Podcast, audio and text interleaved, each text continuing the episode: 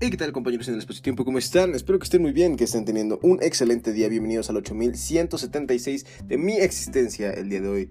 Estamos retomando el podcast después de unos días de descanso. Esto debido a que, pues, eh, soy un alma eh, distraída y bastante, eh, ¿cómo se llama? Procrastinadora, pero eh, procuro o estoy procurando justamente evitarlo y por eso vamos a continuar, porque de repente no hago las cosas que tengo que hacer, pero las quiero hacer.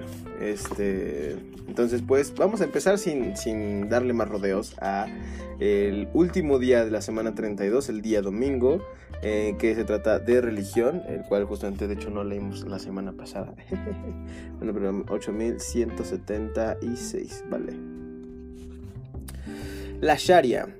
En el Islam, la Sharia o ley tiene una importancia fundamental, inextricablemente relacionada con la práctica de la religión. El, investigador Seyed Hussein Nas propuso la siguiente analogía. Imaginemos un círculo. La totalidad de la circunferencia representa la Sharia. Al igual que la circunferencia, todo musulmán debe iniciar su viaje siguiendo el rayo del círculo, lo que representa el taquiat o camino hacia el centro del círculo, que es la hakika o verdad. Aunque se puede seguir considerando musulmán como tal a pesar de que no obedezca la Sharia, no podría alcanzar la hakika si no sigue ese camino. No hay ningún ámbito de la sociedad que se encuentre fuera del alcance de la Sharia y que pueda dividirse en dos partes, el ibdam o la ley referente a la oración y el mulalat, el muamalat, la norma relacionada con las transacciones que cubre todas las relaciones sociales, políticas y económicas. Las cinco categorías en las que se dividen las normas de la Sharia son obligatorio, como las oraciones diarias, sugerido, como la caridad, indiferente, como incluir verduras en la alimentación, censurable, como el divorcio, y prohibido, como el asesinato, comer cerdo o beber alcohol. Con el paso del tiempo, los estudiosos han ido tomando diversos caminos. Así, dentro de la rama suní nacieron cuatro escuelas independientes del Islam. A pesar de todo, en general, las cinco escuelas, las cuatro sunís y la escuela chií, están de acuerdo con los ritos básicos. Una de las diferencias básicas entre los chiíes y los sunís está relacionada con el concepto del itihad, las fuentes principales de la sharia. Los sunís creen que desde el siglo V los textos del itihad han estado cerrados a la interpretación, mientras que los chiíes consideran que, que es su deber reinvestigar de forma periódica el itihad para ver si se deben adoptar leyes nuevas frente al mundo moderno. La Sharia es vista como la ley inmutable de Dios y aunque los chiíes creen, que con su, creen en su reinterpretación son muy cuidadosos a la hora de emitir leyes nuevas, los musulmanes tienen prohibido comer cedo y cualquier otro tipo de animal que no haya sido sacrificado en el nombre de Dios. También tienen vetado comer monos, perros, gatos y la mayor parte de los animales carnívoros. Orales. Perfecto chicos, pues acabamos de ver justamente qué es la Sharia para este para los musulmanes y cómo se tiene que perseguir eh, o seguir estos principios para poder llegar a la hakika o la verdad. Y bueno, ya este, veremos un poco más en el resumen después de esta lectura. Pasemos ahora a el libro de los porqués, eh, las verdaderas respuestas insólitas, extrañas pero indiscutibles sobre el mundo animal, los misterios científicos, las costumbres sociales y los avances tecnológicos. Aunque no sé si sean indiscutibles, como que ahí ya le da mucho, mucho caché al libro. nos quedamos en 8072. ¿Por qué dice que los gatos negros traen mala suerte? Ya sabemos que es por la iglesia, básicamente. ¿Por qué cuaja la gelatina? El secreto de esta útil sustancia, aparte de su uso culinario, tiene varias otras aplicaciones en la industria. Es su capacidad para cuajar a temperatura ambiente. En efecto, la gelatina cuajará si está a 18 grados o menos, siempre por encima del punto de congelación. Si la calentamos a 27 grados, se irá convirtiendo en una mezcla acuosa y si la enfriamos, volverá a cuajar. La sustancia que determina este singular comportamiento es la grenetina, un ingrediente hecho de colágeno. El proceso funciona de la siguiente manera. Al hervir en, agua, eh, piel, huesos o cartílago de animales, los filamentos de colágeno no se reparan, no se reaccionan y se convierten en grenetina. Basta un 1% de colágeno disuelto en agua para formar un gel. El colágeno contiene millones de cadenas de proteína que al mezclarse con agua caliente se separan en diminutos filamentos y cada filamento atrae a su alrededor las moléculas de agua, lo que reduce el número de moléculas que fluyen por toda la mezcla. Cuando ésta se enfría, los filamentos ricos en agua comienzan a apilarse entrelazándose. Luego el agua restante queda atrapada entre la espesura de filamentos proteínicos y la mezcla se convierte en un gel. Antes de que hubiera grenetina o gelatina industrial, los cocineros debían prepararla hirviendo huesos con colapes que se obtiene de las vejigas natatorias de los peces. Ok, dato que no necesitaba saber. pero gracias por dármelo. 8176. ¿Por qué cuaja la gelatina? Y bueno, pues ya vimos que es debido a los pequeños filamentos generados gracias a la grenetina en este en bueno, a partir de la cual se forma este no, el colágeno, los filamentos que tiene el colágeno que es el ingrediente que tiene la grenetina, que es un ingrediente que tiene la gelatina. Ahora vamos a pasar a Friedrich Nietzsche, humano demasiado humano. Eh, nos quedamos en eh, placer e instinto social, justamente que veíamos que el hombre disfruta de lo moral, creo, ¿no? Pues eso ya lo vimos, el placer de lo moral, el placer e instinto social. Bueno, ya, ya veremos más. Ahí está el podcast por si lo quieren escuchar. Lo que hoy nos toca de Nietzsche es lo que hay de inocencia en las acciones llamadas perversas. Las acciones perversas son motivadas por el instinto de conservación, o más exactamente aún por la aspiración al placer y la huida al disgusto en el individuo. Por lo tanto, siendo así motivadas, no pueden ser perversas. Causar disgusto no existe sino en el cerebro de los filósofos, como tampoco existe causar placer esencialmente. La piedad en el sentido de Schopenhauer. En la condición social anterior del Estado, matamos, un ser, mono u hombre, que quiere coger antes que nosotros un fruto del árbol, justo cuando tenemos hambre y, y corremos hacia el árbol. Lo que haríamos hoy con el animal en comarcas salvajes. Las malas acciones que nos indignan hoy descansan en el error de que el hombre, un segundo, de que el hombre que las comete en relación a nosotros tendría libre voluntad y que habría dependido de su buen deseo al no inferirnos ese agravio. Esta creencia en el buen deseo despierta del odio, la venganza, en el buen deseo despierta el odio, la venganza, la malicia, la perversión entera de la imaginación, siendo así que nos enojamos menos contra un animal por creerlo irresponsable. Hacerlo, hacer el mal, no por instinto de conservación, sino por represalia, es la consecuencia de un raciocinio erróneo y por lo mismo inocente. El individuo puede, en condiciones sociales anteriores al Estado, tratar a otros seres con dureza y crueldad para aterrorizarlos, quiere asegurar su existencia dando pruebas aterradoras de su poder. Así procede el violento, el poderoso, el fundador de un estado primitivo que somete a su dominio a los más débiles. Tiene para ello, el, tiene para ello derecho como el estado de hoy se lo toma, o mejor dicho, porque no hay derecho que pueda impedírselo. La condición para que se establezca la moralidad es que un individuo más fuerte o una colectividad, por ejemplo, la sociedad, el Estado, someta a los individuos y los saque del aislamiento y los reúne en el constreñimiento. Es ella por cierto tiempo un un constreñimiento al cual uno se adhiere para evitar el disgusto. Después llega a hacerse costumbre, más tarde una libre obediencia, por fin casi un instinto. Entonces es como lo que existe después tiempo atrás, habitual y natural, encadenado al placer y toma el nombre de virtud. ¡Wow! Ya sabemos cómo conquistar un país. Mm, y los reuniones de alimentos se forma... Okay, eh, el cual se adhiere para evitar el disgusto. Después llega a hacerse costumbre, más tarde una libre obediencia, por fin un instinto, y existe desde tiempo atrás habitual y natural, encadenado al placer y toma el nombre de virtud. ¡Oda de! ¡Qué increíble! Entonces, las acciones perversas no se puede, bueno, según la filosofía obviamente Nietzsche, no se, no se deberían considerar perversas porque son parte de un raciocinio incorrecto. Señor, ¿por qué me exige tanto respirar el leer? Este, pues por lo mismo, porque eh, el hombre que las hizo no ha podido razonar correctamente, no deben de considerarse perversas, incluso las acciones que son por venganza, porque de la misma manera son este, una, incomprensión de la situación. Además de que, como menciona él al principio, nosotros cuando vemos que se cometió una injusticia, creemos desde nuestro punto de vista que esa persona tenía la libre elección de no hacernos daño. Sin embargo, no siempre conocemos las circunstancias que rodean a las personas que cometen estos errores. Posteriormente, eh, pues sí, hablamos ya, después, bueno, habla de, cómo se establece el Estado para evitar como, eh, que sucedan, o sea, bueno, el poderoso justamente eh, domina a los demás, forma un Estado y eh, a partir de este miedo justamente hace como costumbres, hace obediencia, después es un instinto y termina convirtiéndose justamente en algo moral, encadenado al placer y toma el nombre de virtud. Vaya, vaya, Tacubaya. 8172 en el segundo, digo 76. 8176, listo. Ahora vamos a pasar a las constantes universales. Eh, no nos habíamos quedado, habíamos pasado ya la parte de G, de las fuerzas G. Estamos viendo justamente constantes universales, no sé qué cosa. Y. Ah, ese día justamente me faltó leer el cuadro después, el que según me había quedado de leer y ya no lo leí. Pero vamos a leerlo para que eh, pasemos ya finalmente a el capítulo de las unidades de la naturaleza. Empecemos. Del kilogramo a la masa del electrón. Detrás de la medida de una constante fundamental hay una cadena de pasos, más o menos larga, que requieren el uso conjunto e inseparable de experimentos, teorías, tecnología y sistemas de unidades. En el esquema adaptado del artículo de J.P. Moore y B. N. Taylor aparecido en Physics Today, volumen 54, página 29, año 2001, se muestra una de las posibilidades para medir la masa del electrón en kilogramos. Se parte de una relación adecuada entre la masa del electrón y otras constantes fundamentales, como por ejemplo, em, una fórmula que no sé decir.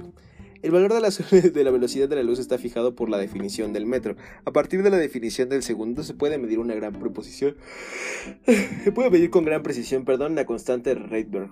Con las técnicas de espectroscopía láser se puede medir la frecuencia de transición entre estados atómicos. En el caso particular de los estados 1s-2s eh, del átomo de hidrógeno, la teoría atómica junto con la electrodinámica cuántica permiten expresar la frecuencia f correspondiente como un desarrollo en función de la constante de estructura fina y a aparece la fórmula que de nuevo no sé decir. Bueno, otra fórmula en realidad que tampoco sé decir. el cociente entre las masas del electrón y del protón se puede determinar directamente al comparar el comportamiento de, estas partículas con un ciclotrón. La trampa de iones o trampa de Penning, llamada así por el científico que la ideó en 1936, el holandés Franz Michel Penning en un dispositivo que, confina partículas cargadas mediante campos eléctricos y magnéticos y se utiliza para medir el momento magnético del electrón. Los cálculos de la electrodinámica cuántica expresan este momento magnético como un desarrollo en función de la constante de estructura fina. Finalmente, perdón por ese zumbido, es mi celular. Ay, Dios mío. Me intentó llegar, perdón que les diga esto chicos, pero me acaba de llegar un mensaje de extorsión. Este, de esos que tienen un link para que piques. Los cálculos de la electrodinámica cuántica expresan este momento magnético como un desarrollo en función de la constante de estructura fina. Finalmente, la balanza de Batio junto con la teoría del estado sólido, en particular los efectos Josephson-Hall y cuántico, permiten relacionar la constante de Planck y el kilogramo. Eh, el pie de foto de una foto que nos enseña justamente el almacenamiento de iones de una trampa de Penning en la fotografía tiene múltiples aplicaciones científicas y técnicas, entre ellas la espectroscopía de masas que permite identificar los elementos presentes en un compuesto químico. Odades. Así es como terminamos justamente esta parte de 8176 eh, del capítulo 2 de este libro, que um, déjenme checar cuál era el subtítulo de este libro. ah, ah bueno, pues creo que eran las constantes universales, el subtítulo en sí. Eh, ah, no, aquí está. El capítulo 2 era, sí, las constantes fundamentales, perdón, sí, fundamentales. Este, este, el capítulo de las constantes fundamentales acabamos de terminarlo y ahora vamos a pasar a las unidades de la naturaleza, pero bueno, mientras tanto, eso lo dejaremos para el día de mañana. En un segundo voy a tomar un poco de agua.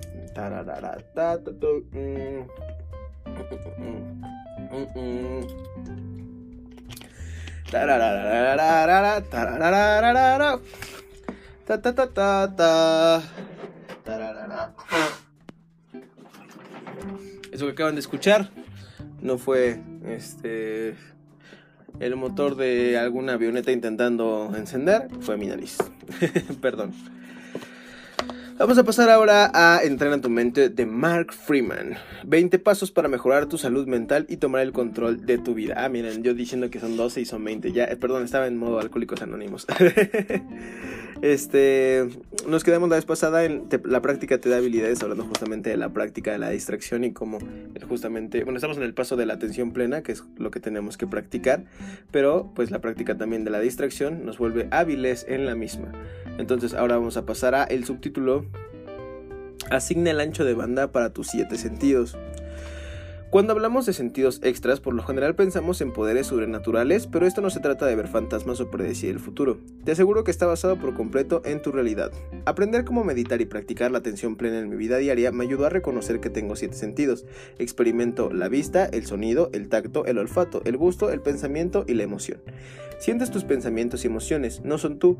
Los experimentos los experimentas de la misma manera que un grito en la calle, un piquete de avispa, una puesta de sol en verano, la pestilencia de la putrefacción o el postre más delicioso derritiéndose en tu lengua. Cuando abordamos los pensamientos y emociones como sentidos, como experiencias de las que podemos estar conscientes, se abre la oportunidad de mover la conciencia a su alrededor. Es muy útil cultivar esta habilidad en especial si te enfocas de manera obsesiva en los pensamientos que dan vueltas en tu cabeza y si te agobia los sentimientos. Quizá recuerdes alguna ocasión en que estabas leyendo con atención y no escuchaste a alguien que te llamó por tu nombre o que estabas tan absorto en una película que olvidaste el dolor que no te dejó ir a la escuela ese día. Tal vez has notado que estar ocupado de forma constante alrededor de otras personas parece callar todos los pensamientos intrusivos que te molestan cuando estás solo.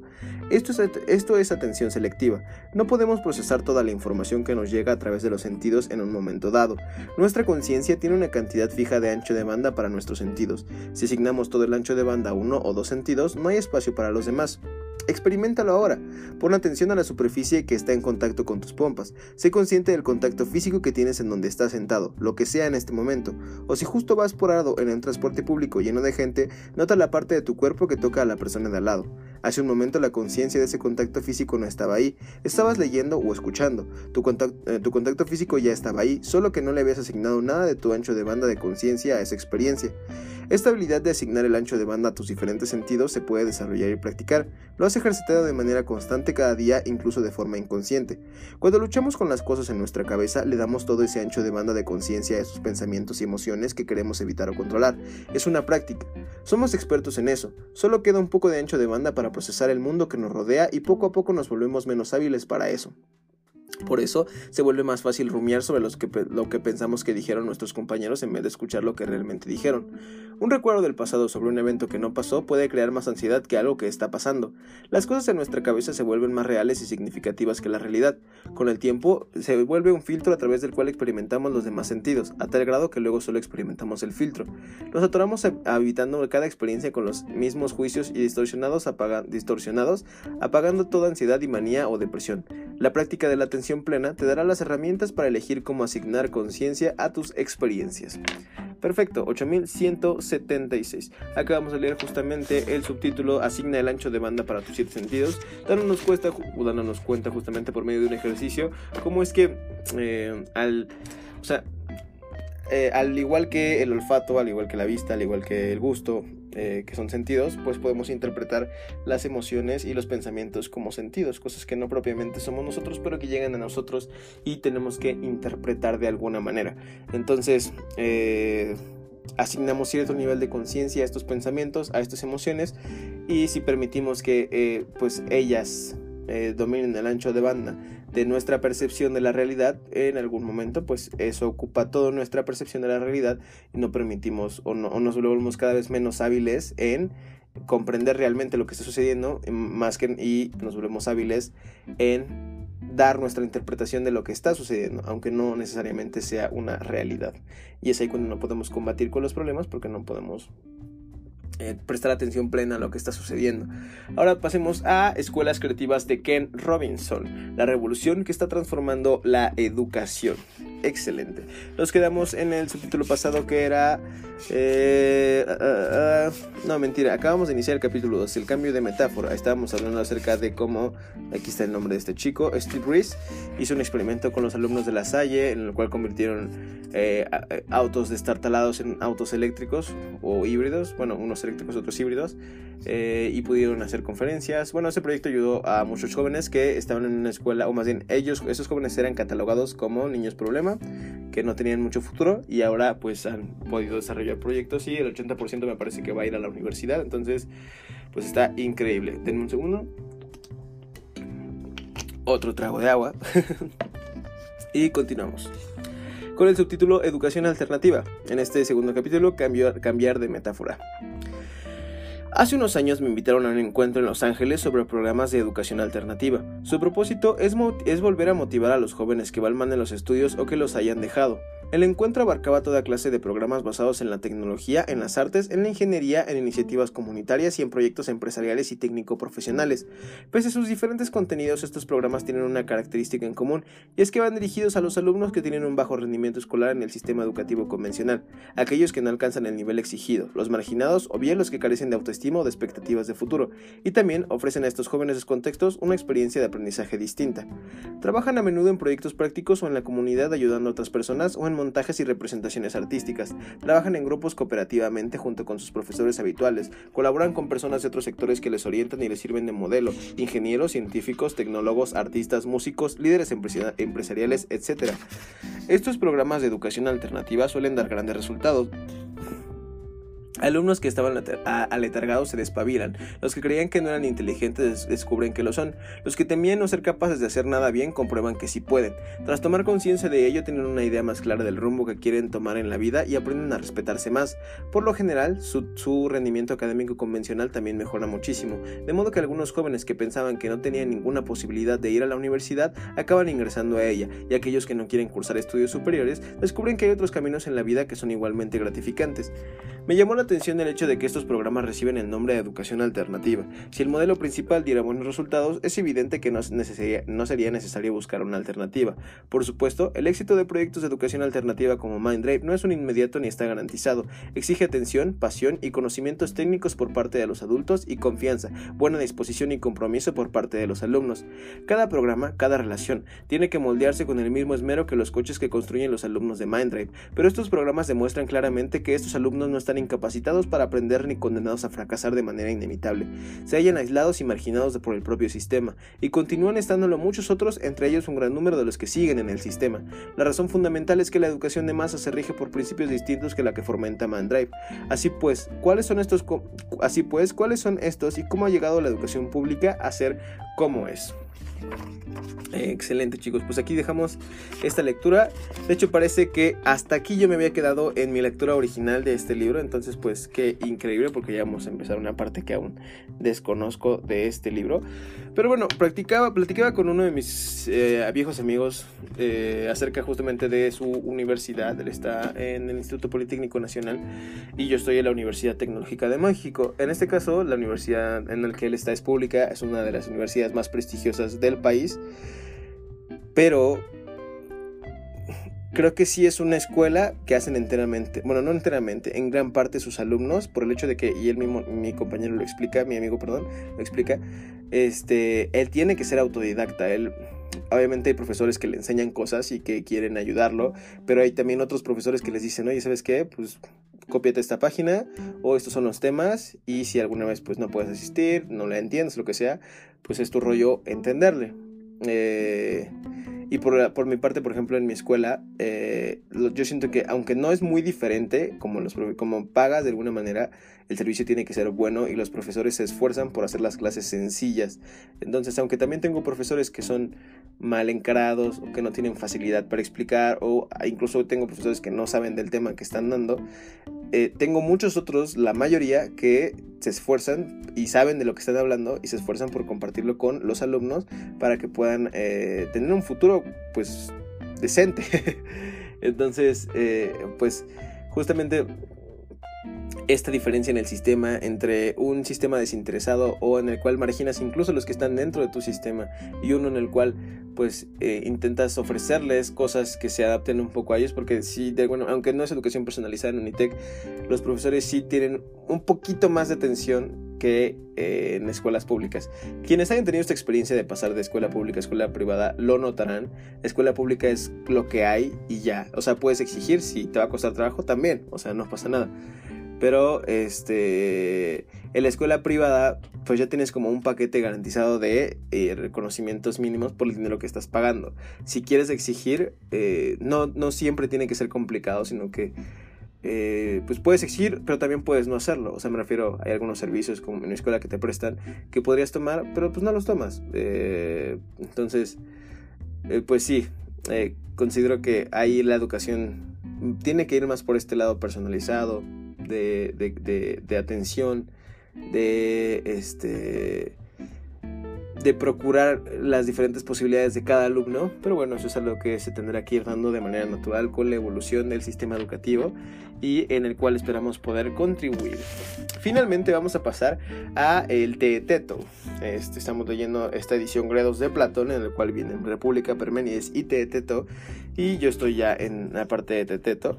Acabamos de ver justamente, bueno, no acabamos, el día de, no, antier ya, en 8172 estábamos viendo qué era el aprendizaje. Ah, estamos, seguimos respondiendo qué era el saber, me parece. Entonces continuamos con esta lectura Y así dice.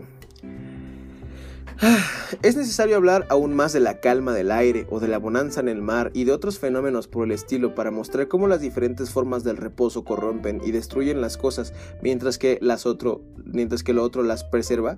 Añadiremos a esto como colofón que la, que la cadena de oro mencionada por Homero no es otra cosa que el sol y que si se produce un movimiento de la bóveda celeste y del sol, todo es y se preserva entre los dioses y entre los hombres, pero que si se detiene como si se hubiese sido atado, todas las cosas se destruirían y el mundo entero se pondría, como suele decirse, boca abajo?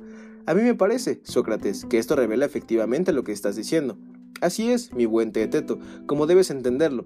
En primer lugar, por lo que se refiere a los ojos, los que llaman color blanco, no es algo que, no es algo que en sí mismo tenga una realidad independiente fuera de los ojos ni en los ojos, y no le puedes asignar un espacio alguno, ya que sin duda al ocupar una posición determinada, permanecería inmóvil y no podría llegar a ser, a ser en el devenir, naturalmente. Sigamos una vez más aquella doctrina y demos por sentado que ninguna cosa tiene que ser, tiene un ser único en sí misma y por sí misma. Así resulta evidente que el negro y el blanco y cualquier otro color no se engendra sino por el encuentro de los ojos con el movimiento adecuado. Lo que decimos que es cada color no será ni aquello que se dirige al encuentro ni lo encontrado, sino una realidad intermedia que se engendra específicamente para cada uno. ¿O estarías dispuesto a afirmar que cada color te parece a ti como le parece a un perro o a cualquier otro animal? Por Zeus, claro que no. Y bien, ¿acaso parece cualquier cosa a otro hombre como te parece a ti? ¿Estás seguro de ello o es mucho más cierto que nada te parece lo mismo ni siquiera a ti por no permanecer tú nunca igual a ti mismo? Eso último me parece mejor que lo otro. Entonces, si aquello con lo que nos medimos o la cosa que tocamos fuese más grande, blanca, cálida, no resultaría diferente en cuanto topara con otra persona, o al menos no lo sería mientras no cambiara en sí misma. Por otra parte, si el que realiza a su vez la acción de medirse o de tocar fuera una de estas cosas, al entrar en contacto con otra o al experimentar esta alguna modificación, tampoco resultaría diferente si él no la experimenta igualmente en sí mismo, puesto que ahora, amigo mío, nos vemos fácilmente obligados a hacer afirmaciones sorprendentes y ridículas como diría Protágoras, y todo el que esté dispuesto a afirmar lo mismo que él. ¿Cómo? ¿A qué afirmación te refieres? Considera este sencillo ejemplo y comprenderás todo lo que quiero decir. Supón que tenemos seis dedos. Si pones cuatro al lado de ellos, decimos que seis son, seis son más que cuatro y que los superan en la mitad. Y si luego los comparas con 12, decimos que son menos que estos, concretamente la mitad de 12. Y no puede decirse otra cosa, ¿no es verdad? Así es. Pues bien, imagínate que Protágoras o cualquier otro te hiciera la siguiente pregunta.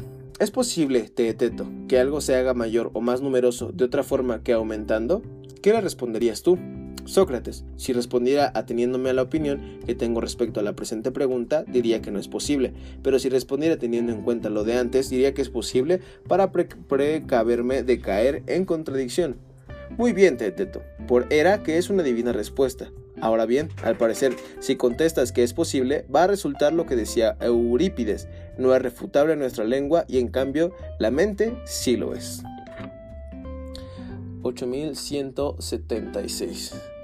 Excelente, pues seguimos aprendiendo un poco de lo que... Eh, eh, bueno, primero, la primera parte de cómo precisamente el estar detenido deteriora eh, en todas las cosas. Y por otra parte, cómo eh, habla también del color y cómo es una percepción. Obviamente, o, con, la, tecnología, con la ciencia que tenemos hoy en día, podemos comprender eh, gracias a qué podemos definir qué colores. Pero, este, pues bueno, es, un entendimiento correcto el hecho de que efectivamente, eh, pues depende de la perspectiva y de cada persona cómo te parecen las cosas. Uh, por otra parte, pues me gustó esta última frase final. Eh, va a resultar lo que decía Eurípides, no es refutable nuestra lengua y en cambio la mente sí lo es. O sea, podemos nosotros mismos contradecirnos dentro de nosotros mismos con la intención de defendernos o de, de ¿cómo se decir? protegernos de una contradicción precisamente o algo que no, algo que no queremos que se revele, no sé. Supongo que por ahí va un poquito esa afirmación, pero ya mañana conoceremos un poco más al respecto. Perdón, un segundo porque necesito checar que esto siga grabando, ya que estoy cambiando un poquito la posición del micrófono para ver si se escucha un poco mejor. Los primeros podcasts se, oían horribles. Este, más recientemente conseguí que se escuchara un poco más claro, pero me di cuenta de que sí necesito que esté cerca del micrófono para que mi voz se escuche de una forma más clara y como más con más calidad y no tan lejana, que también es algo que no es tan eh, grato de escuchar. Pero bueno, pasamos al resumen final del día de hoy, 8176. En 365 días, para ser más culto, estábamos en la semana 32 y leímos, ay, perdón por ese golpe, leímos la Sharia, que es la, la ley según este, pues, la religión musulmana y es eh, justamente el, camino que se tiene que seguir para llegar a la hakika, que es la verdad. Posteriormente, en el libro de los porqués, dimos por qué es que la, la, gelatina cuaja, y es por los filamentos que tiene la grenetina, lo, la... Ay, lo olvidé, perfecto, lo olvidé completamente. Este, son los filamentos que tienen un ingrediente que se llama que se llama ¿Dónde estás? ¿Dónde estás? El colágeno, que se llama colágeno, que tiene la grenetina, que eh, pues precisamente hacen que se cuaje la gelatina. En, Nietzsche, en Humano Demasiado Humano, vimos lo que hay en la inocencia en las acciones llamadas perversas y como la gente, debido a que eh, las acciones que realiza la realiza por un mal entendimiento, no podría considerarse perverso, sino inocente en realidad. Y cómo es que el poderoso muestra eh, o eh, no demuestra. sí muestra como demuestra poder justamente para causar miedo a las demás personas y de alguna manera eso es lo que hace el Estado al este eh, a un acontecimiento que adquiere para evitar el disgusto, bueno, el cual emite una ley o crea un, marco para evitar el disgusto, después para hacerse costumbre, más tarde una libre obediencia, después un casi un, instinto y finalmente eh, pues es habitual, natural, encadenado al placer y toma el nombre de virtud. Y así es como haces que las personas crean que pasen de creer que algo es para procurar su existencia a creer que es eh, una virtud. Posteriormente en las constantes universales leímos el cuadro que se encuentra en la página 76 eh, y 77 del libro Las constantes fundamentales, en el cual veíamos eh, el subtítulo del kilogramo a la masa del electrón, como justamente tienen algunas aplicaciones las constantes fundamentales que hemos estado leyendo a lo largo de este capítulo y el día de mañana vamos a iniciar con las unidades de la naturaleza en el capítulo 3 de las constantes universales. Posteriormente, en Entrena tu mente de Mark Freeman, estamos viendo el paso 3, de practicar la atención plena. Leímos el subtítulo, eh, asigna un mancho de anta para tus siete sentidos. Estábamos viendo justamente los siete sentidos que poseemos, los cinco que ya conocen normalmente, los sentimientos y, la, y los pensamientos que, como les mencionaba hace ratito, son, eh, son pues sí, eh, sucesos que llegan a nuestra mente y que tenemos que interpretar al igual que los el sabor de algo o el olor de algo, pero que no tienen que definir justamente lo que hacemos o cómo reaccionamos, sino que tenemos la habilidad de asignar, perdón, un hecho de banda justamente a todas estas, este, a todas estas eh, a todas estas cosas, a estos sentidos. Entonces tenemos que asignar diferente hecho de banda para cada una de estas cosas para poder practicar atención plena y asegurarnos de estar, estar siendo conscientes de lo que realizamos. En escuelas creativas, en el capítulo 2, en cambiar de metáfora, estábamos leyendo el subtítulo eh, Educación Alternativa, como hay programas justamente de educación alternativa designados para chicos que han sido eh, pues de alguna manera apartados o bueno, no, rechazados o no sé cómo decirlo marginados por el sistema educacional y también hay muchos que son marginados que aún continúan en el mismo pero que eh, pues están bajo una educación que no necesariamente piensa en ellos para un futuro y este, pues bueno, entonces justamente mañana vamos a ver lo que es la educación industrial, porque, bueno, y vamos a responder el por qué estamos como estamos. Finalmente, en, la edición Gredos de Platón, estamos viendo justamente el Teto y acabamos de leer un poquito respecto a, eh, ¿cómo se podría decir? Las percepciones, también un poco respecto a el, ¿cómo se llama? A pues sí, yo diría que son las percepciones en general. Eh, y cómo la realidad. Bueno, decía la última frase que les leí. Podemos narrar. La lengua no es refutable, o sea, lo que decimos no regularmente no lo queremos refutar, aunque sí es refutable. En cambio, la mente sí lo es, porque es muy fácil para nosotros justificarnos mentalmente por una acción. Bueno, creo que por ahí va. Entonces es mucho más fácil mentirnos dentro de nosotros mismos que aceptar que hemos dicho algo que no es correcto.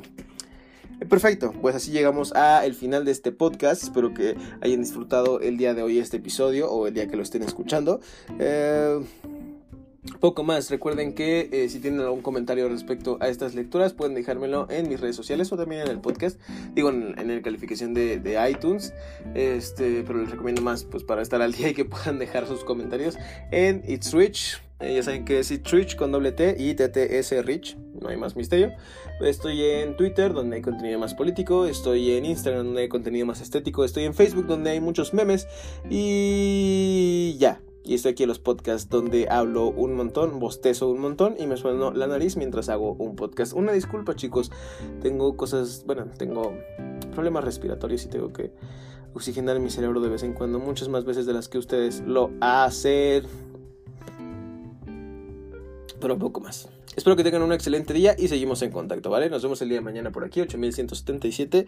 Mientras tanto, a seguir trabajando en este 8176. Ya saben que mi nombre es Rich y esto, it's Rich. Bye. Tararara. Ignoren este golpe que va a sonar mientras apago el podcast porque estoy acomodando el micrófono. Ahora sí ya. Bye.